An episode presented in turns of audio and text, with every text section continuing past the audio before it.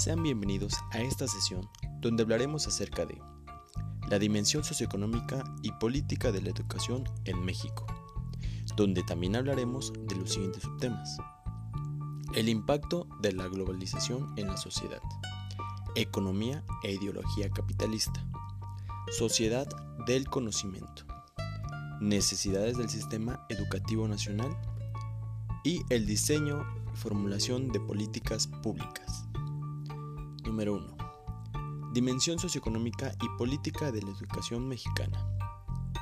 Pese a que federalismo y descentralización no son conceptos equiparables, ni en sus dimensiones teóricas y, mucho menos, en sus implicaciones prácticas, en diversos momentos de la historia mexicana parecen estar orientados al mismo fin, descongestionar el gobierno central y fortalecer los gobiernos locales con la intención de reforzar también su autonomía.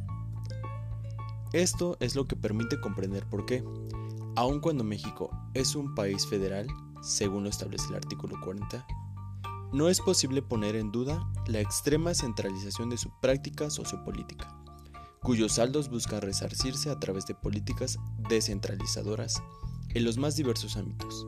De entre ellos, destaca el caso de la educación no solo por su magnitud en términos de recursos humanos y económicos, sino particularmente por la importancia política que implica. Contar con un régimen federal supone la coexistencia de dos jurisdicciones, la federal y la propia de los estados, de modo que los ciudadanos están sujetos a una doble autoridad dentro de los límites de las competencias de cada uno. De forma específica, el sistema federal mexicano define facultades exclusivas para cada orden de gobierno.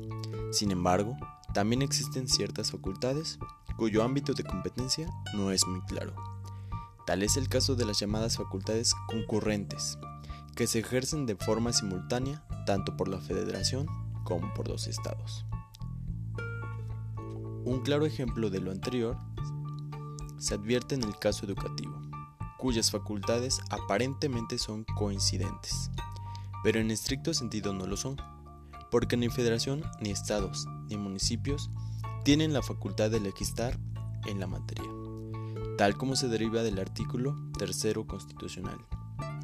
No obstante, el gobierno federal ha terminado por absorber casi en su totalidad las facultades educativas, cuestión que, incluso, ha sido motivada y ratificada por las leyes que rigen lo concerniente a la educación culminando en una centralización autoritaria y contraviniendo con ello lo estipulado en el artículo 124, que contiene el principio central del federalismo al establecer que las facultades que no están expresamente concedidas por esta Constitución a los funcionarios federales se entenderán reservadas a los estados.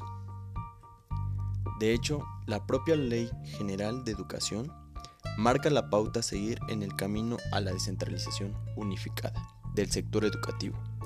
Es ahí donde se plasman los ordenamientos en la materia y donde se hacen explícitas las intenciones de arribar a un sistema educativo ahora federalizado. Con fundamento en dicha ley es posible afirmar que el modelo de descentralización de la educación define su organización dentro de los principios de concurrencia, en el que participan tanto el gobierno federal como los estatales, el problema es que en esa concurrencia el gobierno federal centraliza las funciones esenciales y descentraliza la operación, con lo cual el espíritu federal de la Constitución queda vulnerado. Con la intención de indagar si, si con la descentralización educativa se concreta la distribución de poder, si el Estado ganó legitimidad y si las entidades gozan no solo de autoridad, sino principalmente de mayores grados de libertad para impulsar sus propias políticas de educación. Carlos Ornelas, contando con el apoyo de un amplio equipo de colaboradores, emprendió durante casi siete años una investigación cuyos principales resultados se presentan en el libro titulado Política, Poder y Pupitres. En este critica el nuevo federalismo mexicano, que salió a la venta el mes de agosto, bajo el sello del siglo XXI Editores.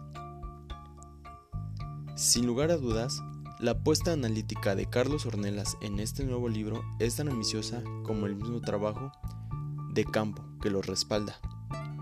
Son siete las principales preguntas que sirvieron de guía a su análisis y 10 las entidades federativas que se analizaron puntualmente. Estos son los puntos. ¿Qué significa el nuevo federalismo educativo? Y si hay diferencias entre este y el texto constitucional? ¿Y qué tienen que ver la descentralización con el nuevo federalismo? Siguiente. ¿Cómo se dieron los juegos de poder entre los grupos burocráticos de la Secretaría de Educación Pública y el Sindicato Nacional de Trabajadores de la Educación? antes y después de la firma en 1992 del Acuerdo Nacional para la Modernización de la Educación Básica y Normal, por sus siglas ANMEB, y qué consecuencias acarrean para el sistema educativo mexicano. Siguiente. ¿Cuáles son las coordenadas de la reforma educativa desde los años 90 y, y si se encaminan a reforzar la legitimidad del Estado o a consolidar el control sobre el sistema educativo mexicano. Siguiente. ¿Qué tanto y en qué sentido la transferencia a la educación básica y normal provocó cambios en la administración de las instituciones de las entidades federativas? Siguiente. ¿Cuáles son los perfiles del control burocrático y cómo se despliegan las luchas por el poder en los sistemas de educación de los estados? Si la reforma educativa arroja frutos y si la percepción de los padres de familia legitima la acción del Estado. Y por último, si a inicios del siglo XXI se cumplen las expectativas de mayor calidad en la educación, a tono con la sociedad del conocimiento y el orden global. Con esto terminamos esta sesión hablando de todo lo anterior. Muchas gracias.